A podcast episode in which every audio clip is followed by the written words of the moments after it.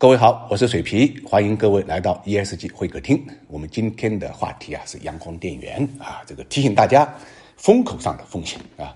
最近的股市这个回调啊幅度非常大啊，这个我们年初也都说过了，今年的行情肯定是先抑后扬了啊。但谁也没想到，越是到调整的后期啊，呃，那个跌幅呢？呃，都不是一般人所能承受的啊。那么雪崩的时候，没有一片雪花是无辜的。包括过去两年涨得特别好的，给大家带来无限希望的赛道股，比如说啊，这个光伏这个板块就是如此啊。那么光伏中间的阳光电源也是这个三大龙头之一了啊。谁也没想到啊，这个它的年报公布之后呢，给大家带来的是什么？二十厘米的一个跌停板啊，随后啊又跌了啊百分之十还要多一点啊，所以几天下来啊，市值蒸发呢超过百分之三十以上。那么这不是一般的这个小股票啊，大家知道这是千亿市值的股票，能够从最高点到现在这个位置啊，市值蒸发多少呢？是两千亿。现在只有八百多亿市值，所以投资者伤害是非常大。那么当然，这个不光是散户这个受此影响大了，那么最关键的啊，是一些机构啊，特别是追涨的机构啊。我们知道，他去年十月份的时候呢，发过一笔定增，筹了三十六亿左右啊。那么这个定增中间呢，这个定增价是多少钱呢？一百二十八块钱。幸运中签的，你看景林资产啊，UBS、摩根，包括呢，呃，高盛，就是有背景的这个投资公司。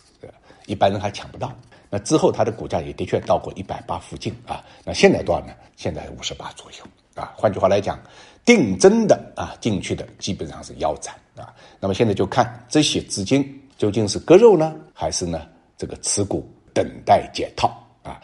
因为从它的业绩来看啊啊，的确呢是让大家比较失望的啊。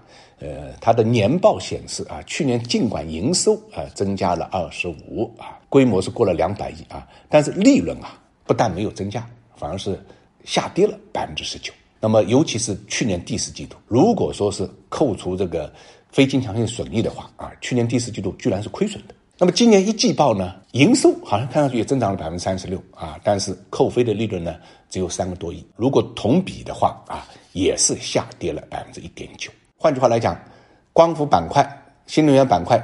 增收不增利啊，这个毛病呢，在阳光电源上是特别的突出啊。那么，呃，今后阳光电源还能不能给大家带来这个期望利润的回报，还能不能满足大家的需求啊？你实际上是要打个大大的问号啊。从现在的趋势来看呢，应该讲很难，不是没有可能啊，是很难。原因呢，就在于这几个方面：一，它步子迈得太快，布局啊。